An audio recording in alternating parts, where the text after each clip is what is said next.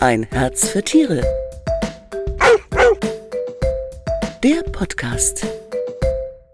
Hallo, ich bin Manuela Bauer und ich freue mich sehr zum Thema Neu in der Familie. So meistern Sie die ersten Monate mit Hund, André Vogt zu begrüßen.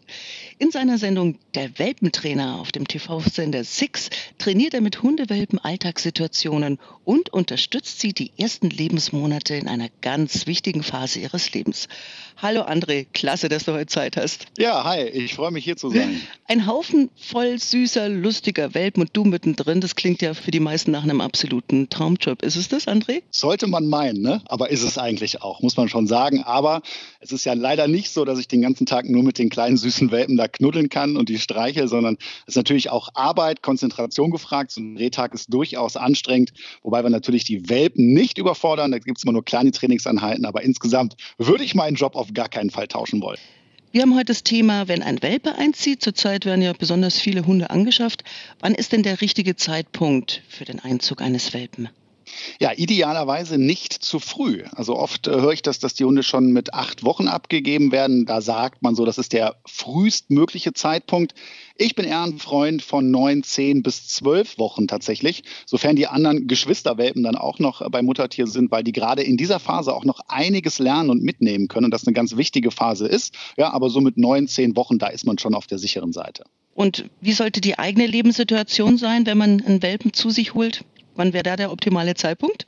Da sollte man sich auf jeden Fall vorher überlegen, ob so ein Hund zu mir passt. Und äh, zwar vor allen Dingen, wenn ich jetzt gerade im Homeoffice bin, was ja bei vielen der Fall ist, äh, muss ich mir natürlich die Frage stellen, klappt das auch noch, wenn das mal irgendwann anders aussieht? Also kann ich langfristig Verantwortung für so einen Hund übernehmen? Und äh, dazu sollte man wissen, dass man so einen Hund am Ende, ich sag mal, wenn es gut aufgebaut ist, natürlich noch nicht in der Welpenphase, aber später so vier bis sechs Stunden alleine lassen kann, wenn ich ihn ansonsten ausreichend geistig und körperlich auslaste. Und wenn das nicht passt, dann sollte ich mir tatsächlich die Frage stellen, ob es Sinn macht, sich einen Hund anzuschaffen. Ja, einer der wichtigsten Punkte und einer der größten Herausforderungen für die neuen Besitzer, das ist ja die Stubenreinheit. Wie kriege ich einen Welpen ja. stubenrein, André? Genau, das ist die erste große Herausforderung, die jeder so schnell wie möglich lösen äh, möchte. Manche haben Glück. Also es gibt äh, Züchter zum Beispiel, nicht jeder Hund kommt ja vom Züchter, aber äh, manche Züchter, die äh, das äh, sehr ernst nehmen, die können den Hund schon sowas von darauf vorbereiten, dass ich schon Fälle hatte, wo der Hund so gut wie stubenrein war. Aber die Norm ist das sicherlich nicht. Ja, das heißt, es wird wahrscheinlich definitiv passieren, äh, dass mein Hund eben da reinmacht. Und da muss man wissen, Hunde lernen die Stubenreinheit über Untergründe zunächst mal. Deswegen ist da schon mal entscheidend, wie war das äh, da, wo der Hund herkommt. Und im besten Fall ist das natürlich Gras, hohes Gras finde ich immer am besten. Und äh, ja, da heißt es am Anfang, gut aufpassen. Die Grundregel bedeutet erstmal nach dem Spielen, Schlafen, Fressen und Trinken muss der Welpe irgendwann. Das kann völlig unterschiedlich sein. Es gibt Hunde, die sind so wie so eine Babyborn, da kommt es vorne rein und hinten läuft es fast schon wieder raus. Und manche schaffen dann schon bis zu 20 da muss Minuten. Schnell sein. Aber da muss ich jetzt erstmal anfangen, Ja, da muss ich schnell sein und den Hund vor allem im Auge behalten. Und da muss ich jetzt anfangen, einen Rhythmus aufzubauen und muss mich natürlich darauf einstellen, ähm, ja, viel dann auch an den Toilettenplatz zu gehen. Und da ist immer meine Empfehlung, baut euch vorher einen Toilettenplatz auf. Was ist das? Einfach in der Nähe der Wohnung oder des Hauses äh, eine Stelle suchen, die möglichst ruhig ist, möglichst eben mit Gras äh, und wo nicht so viele Eindrücke sind. Ne? Weil viele machen den Fehler, die gehen dann mit ihrem Welpen spazieren und sagen mir dann, ja, hör mal, André, der macht draußen nicht, der macht einfach nur drin. Und das hängt dann damit zusammen, dass der einfach draußen maximal reizüberflutet ist. Man ist aufgeregt, da kann man nicht so gut, auch als Welpe nicht. Und wenn es dann wieder reingeht ins Vertraute, wo es schön warm ist, da passiert es dann meistens. Deswegen eine Stelle suchen, da Zeit verbringen, ruhig mal warten. Und äh, wenn der Welpe da hingemacht hat und beim nächsten Mal wieder dahin kommt, dann wird es mit Sicherheit schon leichter ja, für den Welpen ist ja unglaublich viel neu. Äh, er ist von seinen Geschwistern getrennt, die Mama ist weg und jetzt hat er da eine neue Familie. Was braucht er denn jetzt ganz besonders, André? Ganz besonders braucht jeder Welpe am Anfang erstmal Nähe und Ruhe. Ja, es gibt natürlich unterschiedlichste Charaktere bei Welpen. Es gibt die sehr sensiblen Welpen und es gibt natürlich auch so diese Draufgängertypen. Da muss man so ein bisschen differenzieren. Äh, aber in den ersten Ankommenstagen, nenne ich es mal, die gehen so, liegen so zwischen drei und sieben Tage, je nach Charakter des Welpens, ist nur eins wichtig. Kennenlernen. Der Welpe äh, wird noch nicht alleine gelassen. Das heißt, ich schlafe auch bei dem Welpen, am besten an dem Ort, wo er auch später schlafen soll. Und ähm, ja, komm erstmal ganz entspannt an. Was ich dann oft höre, ist ja klar, neues Familienmitglied ist ja ein Hund, kann man ja sagen bei uns. Und äh, da passiert es dann oft, dass man eben Freunde, Verwandte, Nachbarn einlädt und sagt, alle wollen den Welpen jetzt mal kennenlernen. Das ist in den ersten Tagen nicht ratsam. Der Welpe muss so viele äh, ja, Eindrücke erstmal äh, verarbeiten ne? und deswegen da Zeit lassen. Die ersten Tage gehören nur dem Welpen und seinem Besitzer am besten Fall. Und jetzt wollen wir aber irgendwann mal raus und die Welt entdecken und mit dem kleinen Gassi gehen. Wie lerne ich ihm denn an der Leine zu laufen? Ja, man muss dazu sagen, erstmal die erste Phase äh, hat das, äh, also findet das ja noch gar nicht richtig statt. Ne? Man geht ja eigentlich erstmal nur raus, um das Geschäft zu erledigen, mhm. eben zu dieser Toilettenstelle. Und äh, irgendwann verändert sich das Spiel. Am Anfang wollen die Welpen ja gar nicht mit. Ne? Viele müssen die Welpen auch erstmal tragen. Äh, Gerade so im Winter, wenn es Winterwelpen sind, äh, da hat man meistens noch mehr Probleme. Und irgendwann ändert sich das Spiel. Und jetzt zieht der Welpe nicht mehr nach hinten und will nicht mit, sondern jetzt zieht er nach vorne. Und spätestens dann sollte man mit dem Thema beginnen. Ich bin da ein sehr, sehr großer Freund äh, zwischen der Trennung von Geschirr und Trainingsleine und Halsband und Führleine.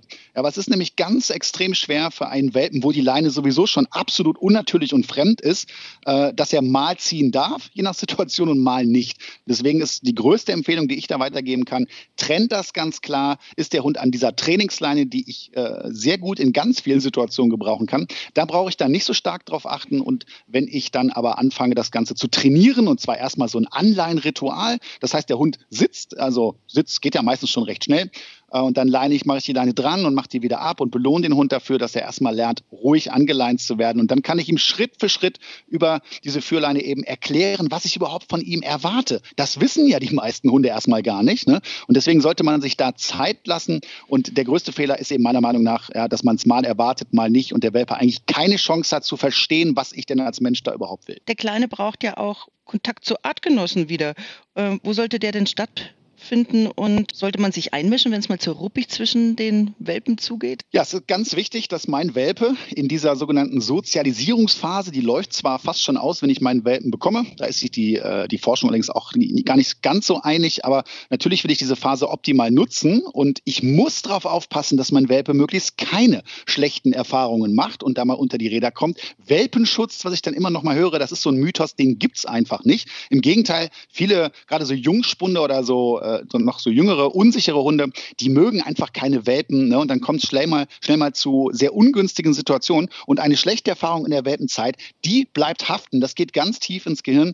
Deswegen ist hier empfehlenswert, sich einfach eine, eine gute mhm. Welpenspielgruppe zu suchen, und nicht eine Stunde am Stück gespielt wird. Das finde ich viel zu viel. Man kann das Ganze auch übertreiben und wo vor allem auch fachkundig darauf geachtet wird, dass kein Welpe über- oder unterfordert wird.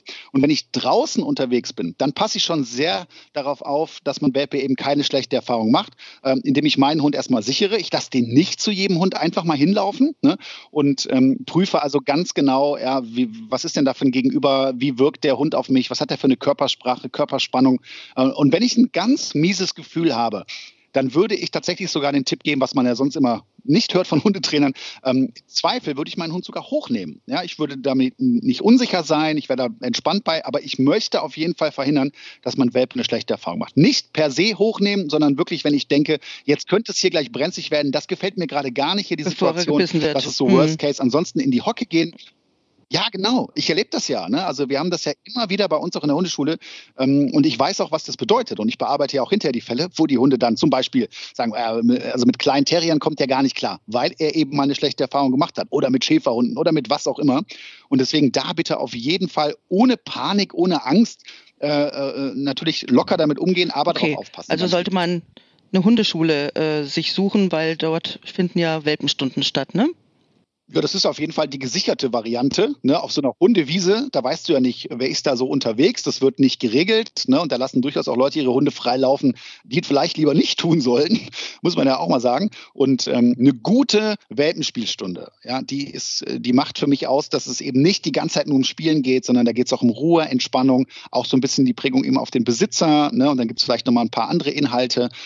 Gibt es denn so ein paar Tipps, wie man, woran erkennt man eine gute Hundeschule? Ja, klar, äh, gibt es ein paar Tipps, wie man eine gute Hundeschule erkennt. Äh, also erstmal würde ich grundsätzlich sagen, Bauchgefühl. Ja, es gibt unterschiedlichste Methoden, einen Hund zu erziehen. Und äh, da sage ich auch immer, äh, dass es auch viele Wege nach Rom gibt. Ne? Und viele machen da sicherlich einen guten Job. Äh, aber wenn mein Bauchgefühl schon nicht passt oder es wirklich da um Gewalt geht, also dass der Hund mit Gewalt zu irgendwas bewegt wird äh, und ich mich da einfach nicht wohlfühle, dann sollte ich da auch nicht bleiben. Dann kann kann ich euch sagen, gibt es Alternativen. Ja? Aber wenn ich so mit dieser Herangehensweise gut zurechtkomme, äh, dann ist es eben wichtig, nicht zu große Gruppen. Was ich auch nicht gut finde, ist so ein Zehnerkartensystem. Ja? Das heißt, dass dann Hunde sind, die womöglich schon zwei Jahre da trainieren und dann komme ich da mit meinem Welpen irgendwann dazu äh, in, äh, in, so, in, so, eine Schulklasse oder was auch immer und dann äh, ist das einfach, ähm, ja, äh, diesen Spagat kannst du als Trainer nicht schaffen. Ne? Deswegen bin ich da kein Freund von. Im besten Fall sind die ungefähr gleich alt ja, und es wird dann eben von Woche zu Woche das Programm gesteigert und ich lasse mir im besten Fall auch vorher erklären,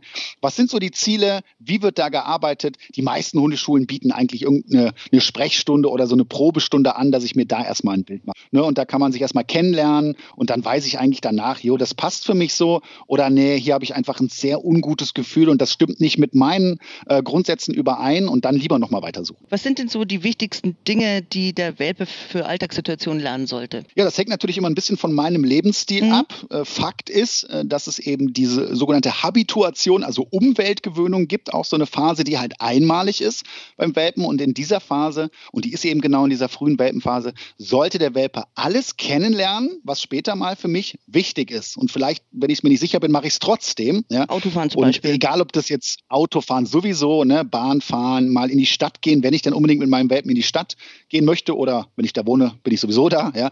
Ähm, andere Tiere kennenlernen, andere Hunde haben wir schon gesprochen, möglichst viele Menschen, Kinder. Da würde ich mir vorher eine Liste machen, ja, was möchte ich eigentlich alles abarbeiten und da aber auch nochmal der Hinweis Piano, hm, ne? jeden Tag vielleicht eine eine Sache ne? vornehmen, mhm. nicht überfordern. Das sehe ich oft, dass die Leute maximal übermotiviert sind äh, und den Welpen dann total überfordern. Das kann natürlich dann in dem Moment auch nach hinten losgehen. Jetzt nochmal Stichwort Autofahren. Viele Welpen, die übergeben sich. Gibt es da einen Trick, wie man das verhindern kann? Ja, die Frage ist erstmal, warum übergeben die sich? Es ist so, dass äh, Welpen ungefähr bis zu sechs Monaten, da ist der Gleichgewichtsknochen im äh, Ohr noch nicht so ganz ausgebildet und da wird vielen Welpen, nicht allen, aber wirklich vielen eben schlecht und dann übergeben die sich. Also erstmal eine, eine natürliche körperliche äh, Reaktion und dann ja, ungefähr. Ich habe das selber. Ich kann auch nicht gut Beifahrer sein, ne? auch seit Kindheit Wirklich? an. Okay. Ich weiß also, wie die sich fühlt. Ja, ist tatsächlich so bis heute. Äh, bei Welpen geht es äh, generell aber weg. Ne? Aber was mir eben passieren kann, ist, dass die Welpen natürlich das Autofahren als sehr negativ irgendwann verknüpfen. Das heißt, wenn die das Auto sehen, verbinden die das mit dem Übel, mit der Übelkeit äh, und fahren dann nicht gerne Auto. Ja? Das heißt, da schon mal die Absicherung, wenn ich den Hund vom Züchter oder vom Tierheim oder wo auch immer abhole, dann äh, am besten mal so eine Schale mitnehmen, auf jeden Fall irgendwie ein Handtuch oder irgendwas kann halt passieren. Und dann bin ich da schon mal vorbereitet. Und äh, was ich auch versuchen kann, ist, dass mein Hund ähm, nicht rausgucken kann. Also ich sollte ja auf jeden Fall dabei sein auch ne, und äh, dem Hund Nähe geben. Und wenn der nicht rausschaut, dann ist die Wahrscheinlichkeit noch mal etwas geringer, äh, dass ihm übel wird. Und dann, wenn ich weiß, mein Hund, der neigt dazu und der ist bei jeder Autofahrt, muss der sich übergeben, dann gibt es äh, ganz gute homöopathische Möglichkeiten. Da kann man sich dann mal beraten lassen. Also da gibt es durchaus so ein paar Sachen, die dann helfen können. Wie machst du das? Ziehst die Mütze tief, damit du nicht rausgucken musst? ja, leider hilft es nicht. Also ich äh, versuche immer selber zu fahren. dann geht's. Gott sei Dank. Okay. Dann geht es zum ersten Mal zum Tierarzt. Ne? Das ist ja auch ganz, ganz wichtig. Da gibt es sicher auch Tricks, damit der Hund nicht ein Angsthase sein ganzes Leben lang bleibt und dass er nicht gleich negative Erfahrungen macht, die er sich dann abspeichert.